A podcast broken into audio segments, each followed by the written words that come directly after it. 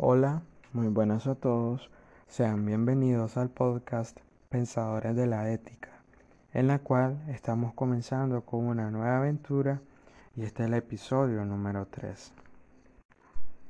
En este programa hablamos sobre la ética profesional, de tal modo que buscamos la manera de ayudar a profesionales jóvenes para su formación ética, fomentando valores dentro de una comunidad. Mi nombre es Armando Pérez y el día de hoy abordaremos la pregunta ¿por qué y cómo surge una profesión? A continuación, te dejamos una pregunta interesante que nos permitirá reflexionar respecto a lo que valoramos y el significado que le damos a la labor que ejerce cada uno de nosotros. Bien, para dar respuesta a esta pregunta, nos vamos a profundizar en el tema con el concepto de profesión, que podríamos definirla como el arte al que el ente humano se dedica con el objeto de satisfacer las necesidades que experimenta la sociedad. Al hacer mención de profesión, creo que se nos viene a la mente un sentido amplio de ocupaciones como lo que hacen los abogados, arquitectos, bomberos, los empresarios, los panaderos, médicos, los ingenieros, etc., las cuales pertenecen a las profesiones clásicas. El origen de profesión se remonta en tiempos antiguos, en el que se relaciona el sacerdote con el desprendimiento de ese primer rol unitario. Con esto sabemos que los primeros profesionales eran en un primer momento únicamente los sacerdotes, los médicos y los jueces. Las profesiones y los oficios son un servicio laboral a los demás entes humanos. De ahí derivan su exigencia ética de responsabilidad y de respeto.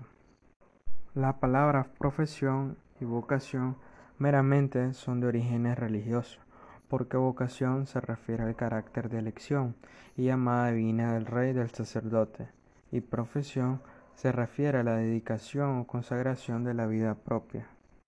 Es por eso que durante mucho tiempo ha existido la tendencia a entender toda profesión como un sacerdocio. ¿Qué quiere decir esto?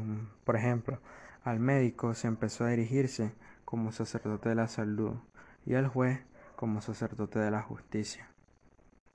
En su aspecto personal, la profesión contiene necesariamente un carácter ético. La profesión surge de la necesidad que tiene el ente humano de realizar su propio destino al corresponder a los llamados de su naturaleza. La profesión tiene su origen en la división social del trabajo. Por la lógica misma del rendimiento laboral, el trabajo tiende a dividirse en funciones complementarias. Por tal razón, la profesión está delimitada por el ambiente social. Hay una evolución histórica de las profesiones.